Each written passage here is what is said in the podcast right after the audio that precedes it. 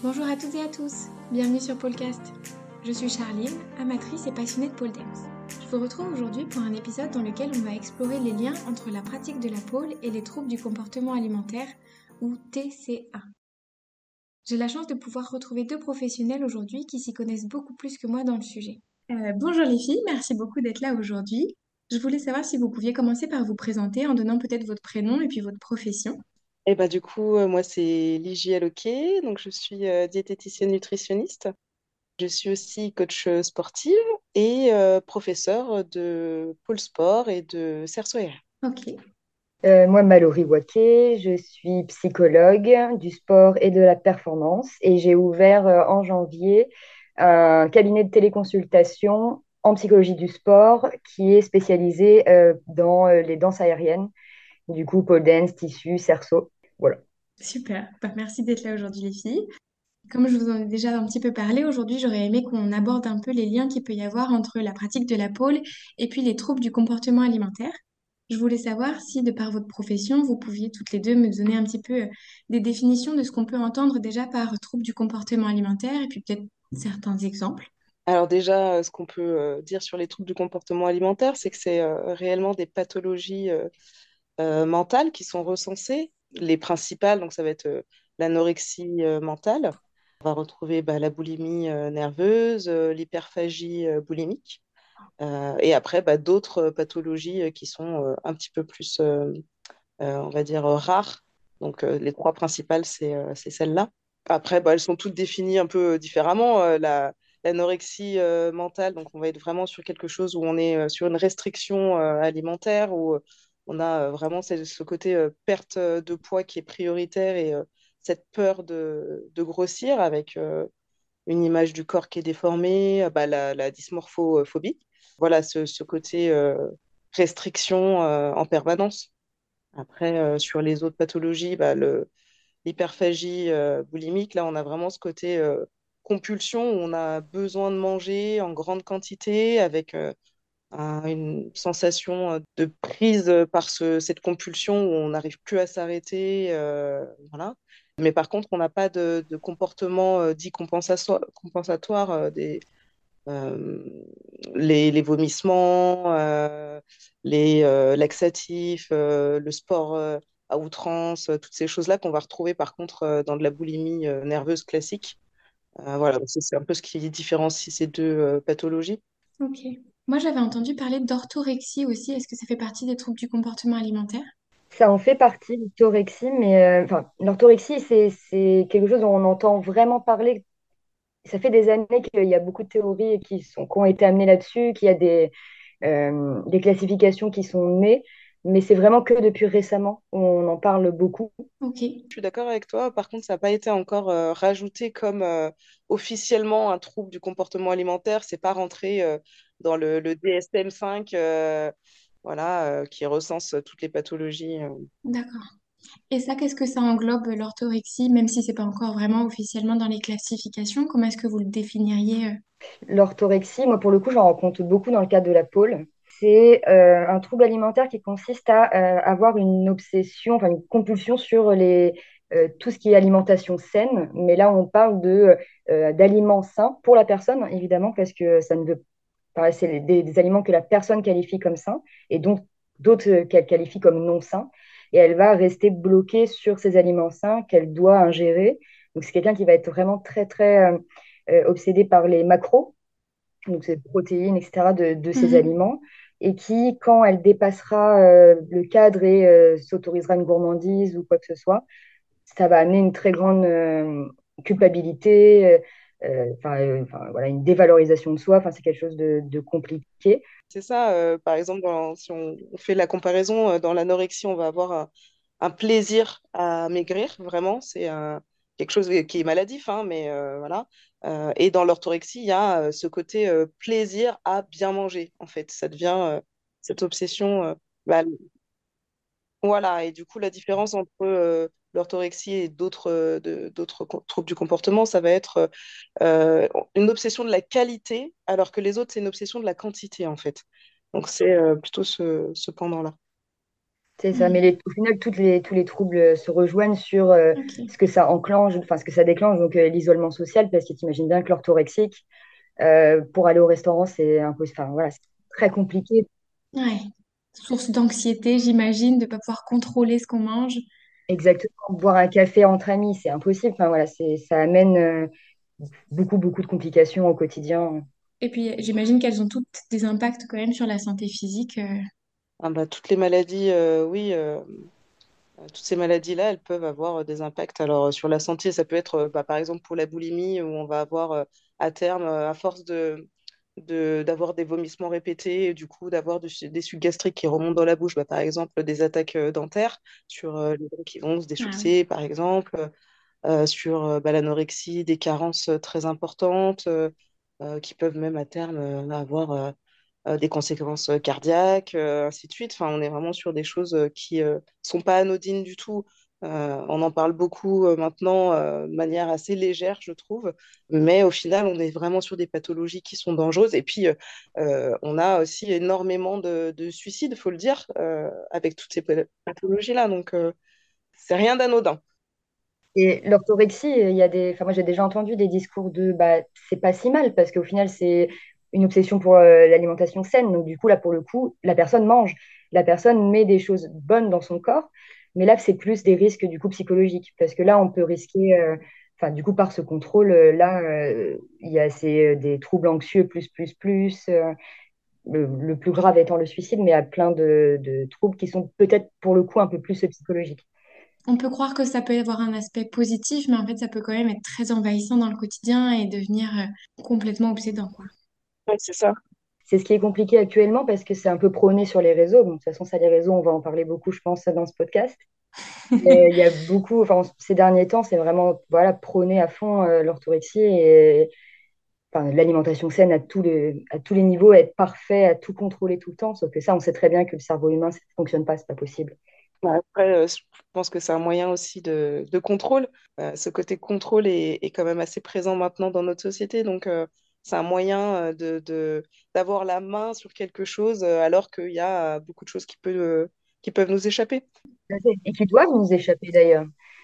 Là, je ne sais pas si c'est vraiment considéré comme un trouble du comportement alimentaire ou si c'est plus un trouble du comportement sportif. Je ne connais pas vraiment les termes, mais j'ai entendu parler de bigorexie. Est-ce que l'une de vous pourrait me dire un petit peu ce que c'est, ce que ça implique? La bigorexie, euh, c'est aussi appelé addiction au sport. Donc là, on est sur un comportement euh, compulsif, enfin qui devient en tout cas compulsif, où euh, voilà, c'est des- on sait de se mettre euh, euh, un certain planning d'entraînement en tête, mais qui va au-delà des capacités physiques et mentales. Enfin, c'est c'est très très strict et c'est une énorme culpabilité dès qu'on ne fait pas de sport, voire une impossibilité à, ne, à ne pas en faire, au point où les personnes risquent des blessures. pour beaucoup d'ailleurs, se blessent et continuent de s'entraîner, quand bien même les médecins leur disent bah non, là, il, là, lève tout de suite, maintenant, il faut s'arrêter. Euh, donc ça trouble des oui. conduites plutôt euh, que alimentaires. Par contre, euh, c'est extrêmement corrélé au TCA. C'est très souvent les bigorexies ont des TCA. Ouais, alors dans la bigorexie, justement, en fait, on l'appelle aussi euh, l'anorexie euh, inversée, ils vont être vraiment sur ce côté prise de masse. Et donc, du coup, euh, là, on n'est pas sur je me restreins de manger, mais au contraire, euh, je vais aller sur euh, euh, des aliments hyperprotéinés, euh, des choses, et du coup, avoir un déséquilibre de, de l'alimentation, mais uniquement dans cette idée de, de prise de masse ou de sèche ou ainsi de suite. Mais du coup, oui, il y a quand même un- une corrélation. avec, avec l'alimentation, ouais. Au niveau de la pôle, de ce que j'ai observé, hein, là, pour le coup, mais c'était pas justement cette prise de masque parce qu'il faut, faut être dessiné, mais il faut pas trop non plus l'être. Donc ça serait plus euh, En fait, j'ai un peu l'impression que c'est un peu tous les troubles qui se mélangent plus ou moins, euh, un peu d'orthorexie par là, un peu de comportement anorexique à cette... Enfin, c'est un espèce de, de- justement une, presque une obsession du maintien pour ne pas bouger pour ceux qui sont déjà euh, voilà, à un niveau de force euh, qui leur vaut, c'est de ne pas bouger. Et ouais, peut-être presque un peu d'orthorexie dans ces moments-là, quoi. Ouais, et du coup, en général, on a même euh, bah, du, beaucoup de compléments alimentaires avec cette idée de, de, de surcharger le corps de tout ce dont il pourrait avoir besoin. Euh, voire même euh, du coup de dopage en fait. Alors dopage, euh, si jamais on va vers des compétitions, là ça devient problématique, mais dans tous les cas, ça l'est pour, pour la santé quoi. On peut avoir carrément le stéroïde ou autre dans la bigorexie quoi. Et toujours bah, ce mal-être au final, parce que effectivement on est dans un comportement comme tu disais obsessionnel et compulsif. Ma prochaine question n'est pas la plus facile, j'imagine, à détailler, mais je me demandais si, à votre sens, est-ce que la pratique de la pole dance peut avoir un, impact négatif sur quelqu'un qui aurait peut-être déjà une vulnérabilité peut-être aux, troubles du comportement alimentaire? Est-ce que vous pensez que la pratique de la pole peut euh, favoriser le fait de développer ces pathologies-là? Oui, déjà de base, il faut savoir que euh, dans l'opinion publique, euh, pense que le- les, les sportifs sont moins sujets au TCA, euh, ce qui est totalement faux, voire même c'est, ça, il peut y avoir des facteurs aggravants euh, pour les personnes prédisposées, mais tout sport, mais après particulièrement les sports de spectacle euh, où il y a une notion d'esthétisme et artistique, et les poids, enfin les, justement les sports où il y a une notion de poids, donc de catégorie de poids euh, ou avec vraiment enfin, voilà, un poids euh, qui doit être strict, euh, voilà, ça peut amener. Et il y a beaucoup de facteurs de vulnérabilité, c'est euh, ben voilà, ces contraintes, justement, on impose un certain, euh, euh, des certaines morphologies. Il peut y avoir des fluctuations rapides. Il y a, euh, avec ceux qui pratiquent la sèche puis la masse euh, musculaire, si c'est mal encadré, ça peut amener des TCA. Euh, la gestion des émotions. La pôle, il y a, euh, il y a ce côté, euh, une certaine morphologie, on, on a en tête une certaine morphologie pour pratiquer la pôle, et la gestion des émotions au niveau des compétitions, c'est quand même quelque chose qu'on doit présenter Hmm. devant les autres, enfin, dans l'idéal, enfin voilà, c'est ça, et même pendant le cours, au final, on, on présente quand même ça aux autres. Donc euh, ça, ça, ça, ça accentue, ça peut accentuer les personnes qui sont déjà fragilisées là-dessus, ça peut déclencher quelque chose. La médiatisation excessive sur les réseaux, euh, ça, bon voilà, Euh, avec des corps. Maintenant, je trouve que ça se développe quand même de plus en plus, mais euh, si, à la base, c'était toujours les mêmes corps qu'on voyait. Donc pour nous, la pole dance, c'était ce corps-là, et il fallait, il faut du coup atteindre ce corps-là pour réussir. Hmm. Et le perfectionnisme, euh, encore une fois, on revient au, au sport euh, d'esthétisme artistique euh, où c'est, le perfectionnisme est encouragé pour progresser. Et quand on est bloqué dedans, c'est, ça devient euh, bah, étendre ce perfectionnisme de belle figure à euh, dans mon alimentation, ça doit être parfait, ma récup doit être parfaite et euh, ça peut engendrer aussi des, des décès. C'est quand même un sport où on est euh, assez dénudé et c'est vrai que là, je t'entends parler de perfectionnisme, mais je pense qu'on peut s'imposer ça même au niveau de son corps, de se dire, il y a tel petit défaut sur ma peau, il faut que je sois plus ferme, il faut que je sois encore plus musclée, encore plus mince pour qu'il n'y ait pas ce pli du corps. Et peut-être que ça, ça en- engendre aussi une trop grosse exigence par rapport à son corps. C'est ça, puis il y a le miroir en plus. hein. Hmm. Après, je sais qu'il y a des studios de pôle qui euh, recouvrent un peu le miroir et qui le découvrent quand- au besoin, ce que je trouve euh, ça peut être vraiment très intéressant. Perso, dans ceux que j'ai vus, moi, le, le miroir était toujours là et on ne pouvait pas y échapper. Ouais, Il faut que tu viennes euh, chez nous, on n'en a pas. Ok, et c'est un choix justement pour euh, ne pas confronter à l'image? C'est pas, euh, au final, on s'est retrouvés un petit peu comme ça, mais euh, c'était pas un choix de base, c'est que la salle était euh, est comme ça. Et ils ont fait le choix, par contre, de ne pas euh, équiper au final euh, de Ok, miroir. bah super. Enfin, En tout cas, si ça ne gêne pas du tout pour l'apprentissage ou... Non, au final, non. Et c'est vrai que ce côté euh, où on n'est pas euh, pour euh, voilà, m'être entraîné dans d'autres salles, euh, on va vite euh, se regarder en fait. Et être un petit peu moins, je trouve, concentré des fois sur bah, ce que fait l'autre ou ce que toi tu fais. avoir cette euh, conscientisation euh, de, de son corps en fait, de où je suis dans l'espace au lieu de regarder où je suis dans l'espace. Hmm. Donc c'est vrai que c'est pas mal aussi euh, de, de, voilà, de s'entraîner sans ces miroirs-là. Dans l'école où je prenais cours, moi, il n'y avait pas de miroir. Alors, il y avait un miroir, mais qui était déplacé en fonction des besoins, quand la prof voulait qu'on puisse se voir pour corriger certains positionnements. Par contre, en tout cas dans mon cours, on était beaucoup d'élèves à se filmer pendant qu'on pratiquait pour pouvoir regarder et corriger derrière. C'est ça. Par contre, on se filme, exactement. Hmm. Donc, il y a quand même ce rapport à l'image. Oui, oui, oui, oui, effectivement. Mais euh, je trouve que ça pollue moins sur le moment, en fait, la pratique. Non, mais tout à fait. c'est une image que tu contrôles, la vidéo. C'est toi qui décides de te filmer ou pas, à part si vraiment on filme à, son encontre. Mais bon, ça, euh, souvent les gens sont cool, donc on fait pas trop ça. Mais euh, c'est quelque chose qu'on maîtrise, qu'on contrôle, qu'on peut arrêter si euh, on sent justement que là, l'image, ça va être trop difficile. Alors que le miroir, on l'a, il est, bah, il est là, quoi. Donc, on, est un peu, même si on essaie de l'éviter, bah, on va être forcément contrainte. et ça peut être beaucoup plus difficile parce que en plus, on peut avoir tendance à, ouais, pour certains, à bloquer dessus, à regarder du coup vraiment les détails, à s'en rapprocher. moi, j'ai vu ça en cours des filles qui, qui, à la fin, n'arrivaient plus à lâcher le miroir des yeux. Et qui après partaient, elles n'arrivaient plus en fait à faire des figures, à essayer parce que ça, ça avait déclenché quelque chose de mmh. négatif. Et ça, c'est bon, vraiment douloureux quand, quand, ça se produit. Et pour revenir un petit peu sur ce côté TCA et pôle, euh, effectivement, je pense que ça peut être générateur euh, à certains moments euh, pour certaines personnes qui sont un petit peu fragilisées sur le, sujet. Moi, je, suis ancienne anorexique.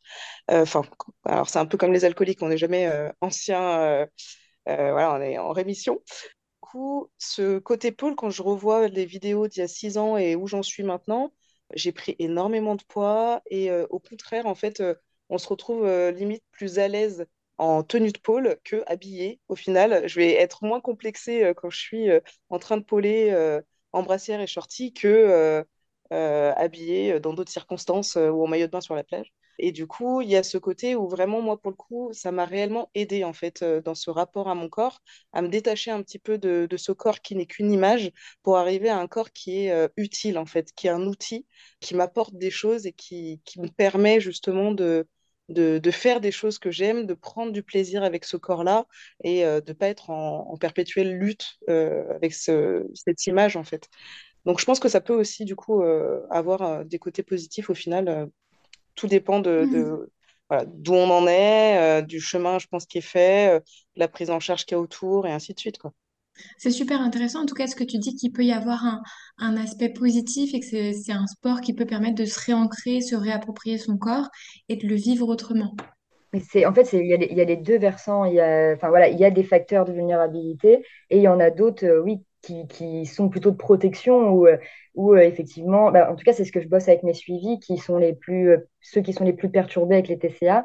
C'est vraiment le but du suivi, c'est d'enclencher ce changement euh, ce mode de, changer le mode de croyance, le mode de pensée, pour ne plus vivre le corps comme un fardeau, mais justement le vivre comme, euh, ben en fait, euh, c'est ton meilleur allié, regarde ce qu'il peut faire, regarde ce qu'il ce qu'il peut créer. Et le but, c'est justement de changer au fur et à mesure cette problématique du miroir, de la vidéo, de machin, pour se dire, mais ne te concentre plus sur les vergetures, concentre-toi, regarde la force que tu arrives à avoir. Et de fil en, de fil en aiguille, notamment pour ceux ben, qui ont des tendances anorexiques, bah, en fait, elles ont envie de manger pour euh, devenir de plus en plus fortes, pour pouvoir faire des choses encore plus incroyables. Elles ont envie de, redonner à leur corps euh, ce dont il a besoin. Ça, c'est formidable. C'est la meilleure chose euh, qu'on puisse voir.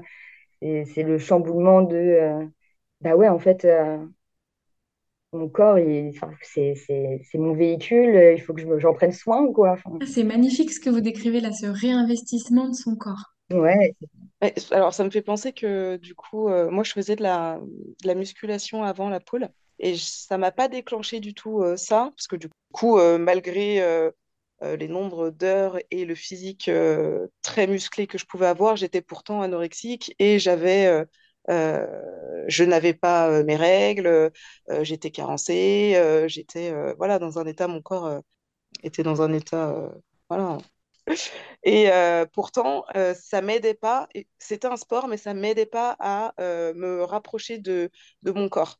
Il y avait ce côté performance, effectivement. Et c'est quand, après, j'ai fait de la pole que j'ai vraiment découvert, je sais pas, un côté, un côté cool sur, bah oui, mon corps, il est beau, il, il est capable d'être gracieux, il est capable de, voilà, de de m'apporter beaucoup de choses. Donc au final, c'est pas juste faire du sport. Des fois, il faut peut-être trouver la pratique euh, qui permet de déclencher ça, euh, qui sera pas forcément la même pour tout le monde. Là, on parle de la pôle, mais ça pourrait, euh, à l'inverse, quelqu'un pourrait dire l'inverse. Bah moi, c'est la musculation qui m'a aidé.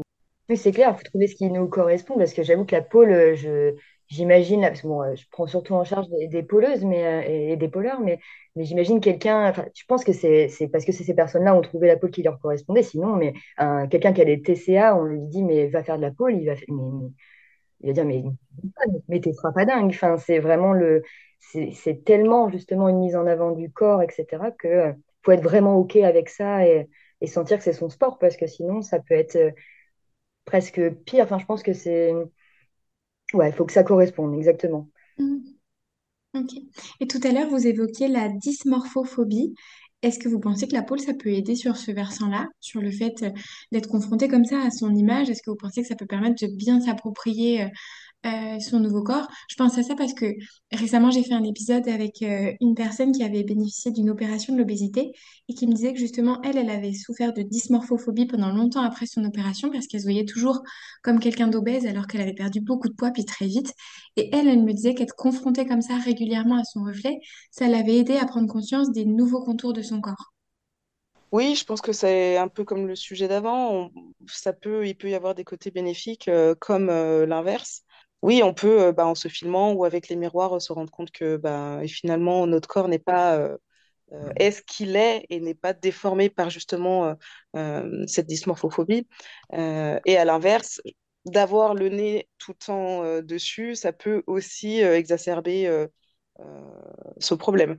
Donc je, voilà, je pense que encore une fois, ça Mm. dépend vraiment de, de, de la personne et de où elle en est dans ce chemin-là. Et Ouais, c'est ça. Après, je pense qu'il y a quand même un petit plus positif à la pratique dans le sens où, euh, à force de travailler la coordination, la proprioception, la visualisation, là on parle vraiment sans miroir, mais du coup d'être dans la figure, etc., on prend conscience beaucoup plus de son corps que quand on, on fait rien.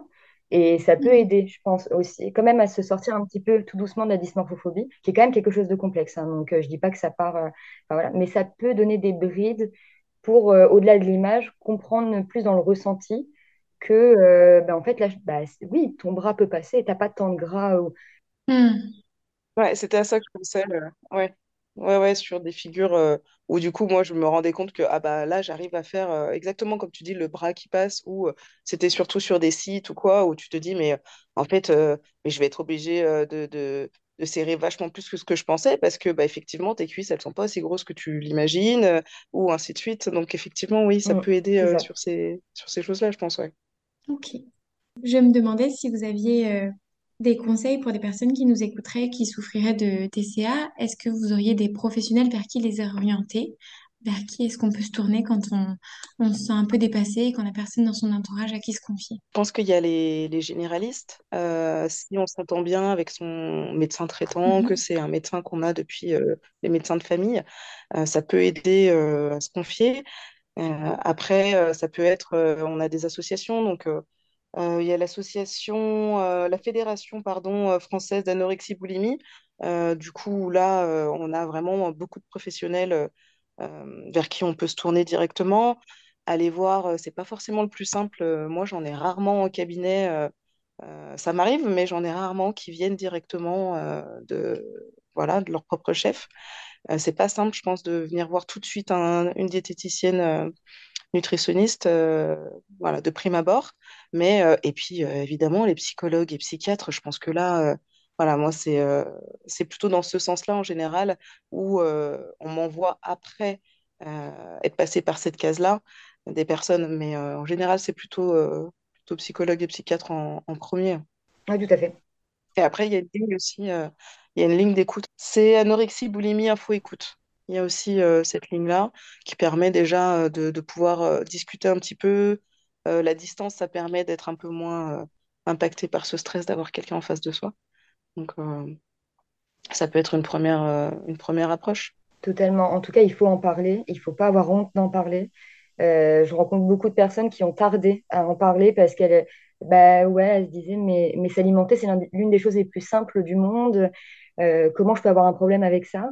Et je, trouvais ça terriblement touchant de, de, de- voilà, d'amener ça et dire, bah oui, mais non, en fait, c'est, quelque chose de complexe. Ça renvoie à énormément de choses. Et d'ailleurs, dans le suivi, au fur et à mesure, ils se rendent compte que ça renvoie à beaucoup d'angoisse, à beaucoup d'éléments de leur vie, des choses qu'ils n'auraient même pas imaginé. Et en fait, ça a eu un, poids là-dessus. Donc en fait, euh, non, s'alimenter, c'est pas simple.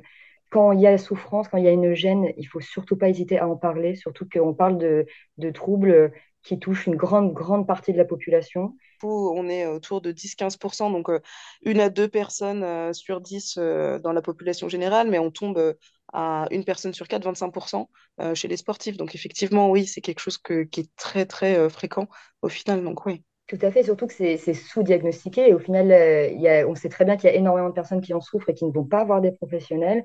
euh, qui, donc c'est quelque chose qui va se, qui va se chroniciser, qui va créer peut-être aussi d'autres troubles. Enfin voilà, on, parle de choses quand même complexes. Donc, vraiment, il faut en parler. Il ne faut pas hésiter à demander de l'aide. même si, voilà, le plus simple, je pense, au début, c'est parfois d'aller au médecin généraliste, effectivement. Et si on sent confiance, et, etc., de toute façon, lui, il saura totalement recevoir ça et orienter. il voilà. Je pense que surtout, ce qui est important, c'est d'en parler. Et pas hésiter à en parler à ses proches, ses amis. Je pense que c'est le, le, la première chose si on est évidemment entouré, euh, c'est la première chose à faire, je pense. Ça m'amène à ma question suivante. Si on est soi-même proche ou prof de pôle de quelqu'un où on soupçonne qu'il y aurait peut-être des difficultés liées à l'alimentation, est-ce que vous auriez des conseils sur les, les choses qu'on peut essayer de mettre en place, la manière d'aborder les choses? Pour moi, ça serait la première chose, c'est euh, de se rappeler que la personne, elle est en souffrance. Donc, ne jamais attaquer. En général, quand les proches ils nous aiment, euh, ils savent des fois pas comment faire, même si c'est, on parle d'un prof de pôle ou voilà, mais ça reste quelqu'un de proche. Et euh, du coup, des fois, on rentre dans de l'attaque, euh, mais sans vouloir faire du mal. C'est plutôt essayer de réveiller la personne ou de faire prendre conscience. Mais on est un petit peu trop violent et au contraire, en fait, on n'est pas du tout sur quelque chose qui va aider la personne, mais voilà, qui va lui faire plus de mal qu'autre chose. Donc oui, je pense qu'il faut se rappeler que la personne elle est en souffrance euh, et être douce et dans son approche et euh, dans son écoute surtout. Euh, voilà, prendre le temps des choses. Tout à fait. Et ne pas, ne surtout pas prendre ça à la légère dans le sens, justement, ne pas dire mais, mais mange. Ne pas, justement, avoir l'image ouais, mm. que bah, s'alimenter c'est facile, que mais, mais qu'est-ce que tu es en train de faire? Mais mais et vraiment se mettre à, l'écoute et de, dire à cette personne, hmm. bah, j'ai remarqué, je, pense qu'il y a quelque chose qui ne va pas. Est-ce que tu veux en parler? Est-ce qu'on peut en parler? Est-ce que prendre un peu des pincettes et laisser la parole à l'autre euh, doucement? Et même si la personne rejette dans un premier temps en disant là, non, ça va cheminer. Et peut-être qu'au fur et à mesure, elle va s'ouvrir et, euh, et, accepter. En tout cas, l'important, c'est qu'elle elle comprenne qu'elle est face à une oreille attentive qu'elle ne sera pas forcée à parler, euh, qu'elle, enfin voilà, ça c'est déjà déjà aider son, c'est déjà aider son proche que de lui faire comprendre que euh, qu'on est là, qu'on suit son rythme, que sa souffrance est légitime, enfin en tout cas que qu'on comprend que bah ouais, ça doit pas être facile, que c'est hmm. de reconnaître ça. Enfin, voilà, c'est ça important. Ok, bah merci beaucoup pour ces conseils. De mon côté, on a fait le tour de toutes les questions que j'avais. J'ai appris beaucoup de choses. Je vous remercie vraiment. Est-ce qu'il y a d'autres sujets que vous, vous souhaitiez aborder? J'ai des personnes qui me consultent en me disant, euh, euh, bah voilà, qu'ils ont des problèmes alimentaires et qui, et même quand je leur donne, enfin voilà, des, conseils, qu'on parle un peu de leurs problématiques, elles me disent, mais elles me renvoient le, oui, mais, mais, pour progresser, euh, on m'a dit qu'il faut que je, je dois prendre de la masse musculaire, je dois manger des protéines, je dois quand même avoir une alimentation saine. Je ne sais pas comment faire la part des choses. Du coup, est-ce que je dois faire un régime? Est-ce que machin? Et euh, la, barrière, la barrière entre TCA, mais en même temps, je dois faire hmm. attention. C'est quelque chose qui est, qui est compliqué. Et euh, je voulais appuyer sur ça, s'il y a des, des, personnes qui nous écoutent et qui sont un peu pris là-dedans, que l'alimentation saine, prendre soin de son corps et du coup avoir une alimentation qui permet de prendre de la masse musculaire ou quoi que ce soit, ça ne doit pas être un régime, ça doit être juste un mode de vie, une manière de penser, dans le sens où voilà, qu'on se mette dans la tête que euh, ce, qu'on mange, c'est pour notre bien, c'est pour notre santé en priorité. C'est pas forcément pour des choses de performance ou quoi que ce soit. Naturellement, le corps, de toute façon, il, il, va aller vers des protéines, il va aller faire ce dont il a besoin pour réussir. Et euh, il faut, euh, ça c'est c'est ouais, lié à tout ce qu'on a déjà dit tout à l'heure, mais voilà, c'est des idées reçues qu'on se met, des, un certain perfectionnisme. Mais en fait, euh, l'important, c'est de garder le plaisir du sport, garder le plaisir alimentaire. Et les deux ne, peuvent totalement coïncider. Je suis totalement d'accord avec toi. Euh, je nuancerais juste sur ce côté euh, bien manger pour la performance, parce qu'effectivement, j'en ai beaucoup, moi, que je retrouve au cabinet, des personnes qui, par exemple, vont de fait exclure les protéines parce que euh, parce que croyance, parce que euh, pour plein de raisons, euh, mais qui, par exemple, ne vont pas compenser par autre chose. Ne vont pas compenser par des protéines végétales, par exemple, ou avoir des associations qui vont permettre de compenser cette absence de protéines animales. Donc oui, effectivement, il ne faut pas que ça devienne quelque chose d'obsessionnel, il ne faut pas qu'on est bien d'accord là-dessus, mais si on veut être sur un côté performance, ou ne serait-ce que santé, sans même parler de performance, parce que c'est encore un autre sujet, il y a quand même deux, trois petites choses à, à mettre en place. Euh, donc, je peux comprendre qu'il y ait des personnes qui soient euh, stressées par ça et qui ont besoin un petit peu d'être, euh, on va dire, simplement aiguillées, quoi. sans parler de, de, mettre en place de régime, surtout pas, à moins que vous prépariez je ne sais quel championnat et que là, c'est totalement autre chose. Et pour de la pôle loisir, on est vraiment sur de la santé, on n'est pas du tout sur quelque chose de, de performance plus que ça, quoi. Mais ouais, c'est ça. Après, bah, je suis la première. Hein. J'ai mangé une grosse raclette une fois. J'ai été en cours de pôle après. Oui, j'étais pas au top de mes performances, on est bien d'accord. Mais euh, j'ai pris du plaisir et c'est l'important. Et puis en plus de ça, j'ai quand même fait euh, des trucs où j'étais plutôt fière. On n'est pas obligé d'être tout le temps non plus dans la recherche de performance. C'est beaucoup le cas en pôle et je suis la première à toujours vouloir passer une nouvelle figure et passer un autre niveau et le faire encore plus de spin et encore plus beau. Et... Mais c'est pas grave aussi si parfois on a juste un entraînement où on prend plaisir, mais que tout ce qu'on fait, euh, c'est pas top et que si on a une petite patate euh, graisseuse le long de la pôle, ben, c'est pas grave. Et puis, euh, ce qui compte, c'est aussi de prendre plaisir à son sport. On n'est pas toujours dans cette quête de performance. Mais c'est ça, et c'est c'est ce que je disais pour l'orthorexie tout à, tout à l'heure, où l'orthorexie peut créer des, des, des, troubles psychologiques. Là, en plus, là, on parle du corps et de la performance physique, mais il ne faut pas oublier aussi que la pôle, c'est qu'il y a de l'art, euh, il y a de la créativité, et ça demande, euh, là, pour le coup, de la force mentale, ça demande de la créativité. Mmh. Et ça, ça se nourrit, et le cerveau, il se nourrit par euh, ce qu'on mange, hein, évidemment, enfin voilà, les bons nutriments, etc., ok, mais ça se nourrit aussi par les petits moments de plaisir, les petits gâteaux. Moi, pour ceux qui sont vraiment en grande difficulté, je leur dis, mais moi, je, ouais, on peut s'autoriser aussi le petit gâteau ou euh, il y a des gens qui disent, ouais, mais nutritivement, du coup, il m'apporte rien, c'est que du sucre.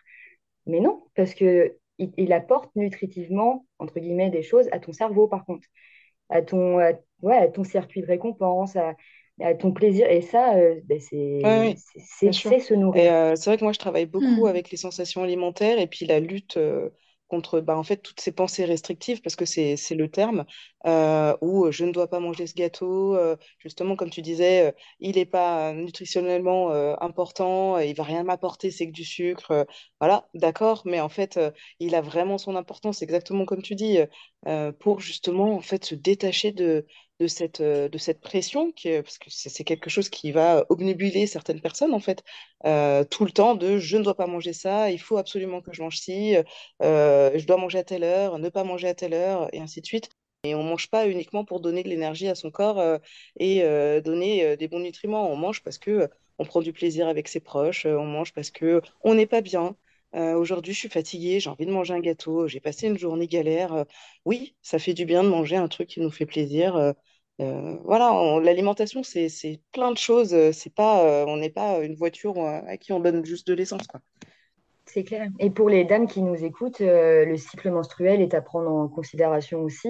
Enfin, si voilà, pendant vos, vos, vos, règles, vous avez plus envie de sucre, plus envie de gras, c'est aussi parce que le corps, il en a besoin. Il est en train de faire un sacré exercice là. Donc, ne pas hésiter. De toute façon, ça se régulera après. L'appétit va aussi baisser avec, enfin, voilà, avec les hormones, etc. Donc, un petit peu plus baissé, ça va se réguler. Il faut pas se... Il n'y a pas de culpabilité à avoir alors que, que bah oui, il se passe quand même beaucoup de choses dans le corps. C'est no... il y a une... c'est normal en fait, il n'y a pas de problème. Ouais, c'est euh, bah, du coup euh, voilà, dans la suite de, des sensations alimentaires et, et, tout, moi je travaille avec euh, l'alimentation intuitive et puis euh, et puis euh, l'alimentation euh, émotionnelle, voilà, et c'est vraiment ça. En fait, l'alimentation intuitive, c'est bah, là, je ne sais pas pourquoi, aujourd'hui, j'ai beaucoup plus envie de manger une pièce de bœuf. Bah, peut-être qu'effectivement, ton corps, il a un peu plus besoin de faire aujourd'hui euh, où euh, j'ai plus envie de manger, euh, je sais pas, plus de, pommes de terre que hier, ou et bah, tu as peut-être un peu plus besoin d'énergie, ou de lait, bah, peut-être que tu as besoin d'un peu plus de calcium, d'essayer de faire confiance un petit peu à notre corps et de pas être uniquement sur des données, mais juste écouter un petit peu plus ce qu'on ressent. Euh, donc c'est ça, ouais, l'alimentation intuitive, euh, pour moi, c'est vraiment important, euh, même si alors on est sur un truc très à la mode qu'on peut retrouver un peu partout, mais en fait, ça a un vrai sens. Bah écoutez les filles, merci beaucoup, j'ai l'impression d'avoir appris beaucoup de choses. Voilà, c'est tout pour l'épisode d'aujourd'hui, j'espère que ça vous a plu. Si vous avez une question, une remarque ou que vous souhaitez participer à un prochain épisode, vous pouvez me contacter via Facebook, Instagram ou par mail. Toutes les informations nécessaires sont dans la description de cet épisode. Belle journée à vous